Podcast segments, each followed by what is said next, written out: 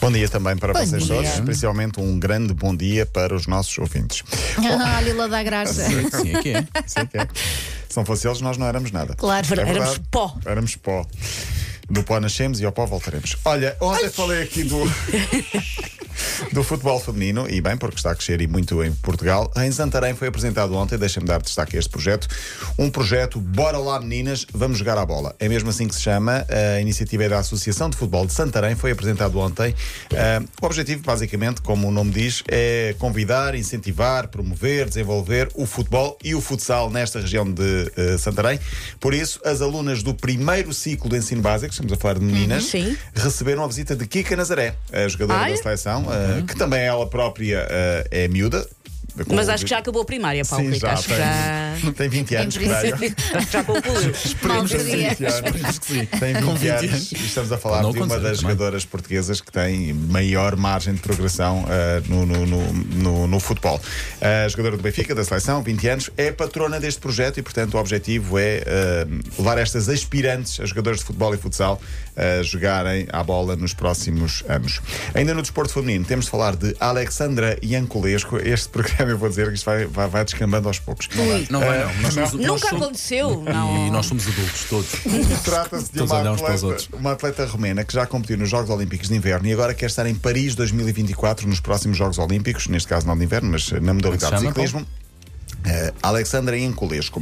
Mas como lhe falta algum dinheiro para poder Ai, bancar esse sonho, é isso ela criou uma conta no Only, OnlyFans. Claro. Eu não sabia o que era, fui pesquisar. Ah, claro, não trabalho. sabias o que é que era. Eles mostram uh, partes Mostra- do corpo, não é? O OnlyFans, do tu crias uma conta de OnlyFans e faz o que quiseres. Artistas de música que, Não, que e nome partilham diz tudo, música. Somos só amigos. Only friends. É? Não, Não, fans, fans, fans. fans. Fãs, fãs. Estava a ver se passava. querer Estava a ver se passava. Como é que se chama já agora, Rico? A Alexandra Ok. Ah, ok. Chama-se Alexandra mesmo, escreve-se Alexandra, mas eu acho que se lê Alexandra Ianculesco. Muito bem. Mas o OnlyFans é pago. lá É é pago, que- é pago, é pago. Mas o que é que ela partilha então no É isso que eu vou OnlyFans? explicar se Ah. acharem. Ah, pois é uma rede social em que as pessoas podem criar conteúdos sejam eróticos ou até sexuais, ok, ok. e vendê-los ao público.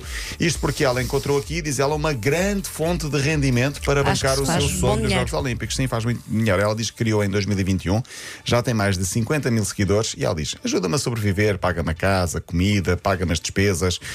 Eu gosto de mostrar o meu corpo, não quero ter fi, não quero Também é só um filhos. corpo, caramba. não Sim, e é- e é Exatamente. dela, e ela faz com o que entender. Sim, os meus planos não são constituir família nem casar e, portanto, vou preparar-me ao máximo para chegar a Paris. Não, o triste é ela ter que fazer isto para conseguir chegar a Paris, não é? Bom ponto de vista, bom Não ponto é? de vista, Elsa. Mas exatamente. olha, no outro dia no TikTok vi uma menina que dizia que ganhava 2 mil dólares por mês só de fotografar os pés. Pá, fotografar os meus pés eu ainda faço. Sim, eu fotografo um pouco mais modelo, pés. modelo de mãos também dá muito dinheiro. Também dá muito dinheiro. Sim, mas acho que não era por causa era de ser por aí. modelo, não é por aí. Pronto, linha de passe. Desde 2014 a dar boas ideias às pessoas, ainda por cima em tempo de crise financeira. Obrigado e até Mas amanhã. olha, ela está numa excelente forma. Está, Eh, sim, ciclismo, senhor, está eu numa excelente reparei, forma. sim, sim, é uma boa ciclista. Em Espanha, surreal a história que nos chega de um jogador de basquetebol, eu disse que isto ia descambar.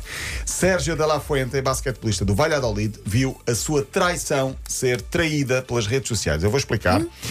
Ele tinha, só se soube agora, dois relacionamentos amorosos. Tinha duas famílias, Ok. basicamente. Nem sequer é uma família e uma amante, são duas famílias Eu acho que paralelas. sim. Posso continuar Ok. a história? Podes, podes. É melhor, é melhor, não é? Eh, portanto, o escândalo rebentou depois do Valladolid, o clube onde ele está, ter dado os parabéns porque nasceu-lhe uma filha. Até aqui tudo bem, Happy Family, parabéns ao nosso jogador de basquete, Sérgio de la Fuente. Só o que- problema é que numa outra cidade, a outra família viu a fotografia e disse: Olha, este homem está noivo da minha irmã há três anos. E, portanto, rebentou o escândalo. A surpresa. Eu acho o- que noiva há 3 anos já era uma pista que ela não quis ver. Há 3 anos. Uh, uh, que seja muito feliz e que viva o poliamor. Foi a resposta que lhe deram nesta rede social. A publicação foi apagada, mas ele provavelmente perdeu uma das relações. Não dava para. Ou as duas. Ou as duas. Mas eu estava à espera que isto durasse até quando? Não sei, mas. uh, É um caixeiro viajante à moda antiga. Firme na relação está Darwin Nunes, antigo jogador do Benfica, que agora está no Liverpool.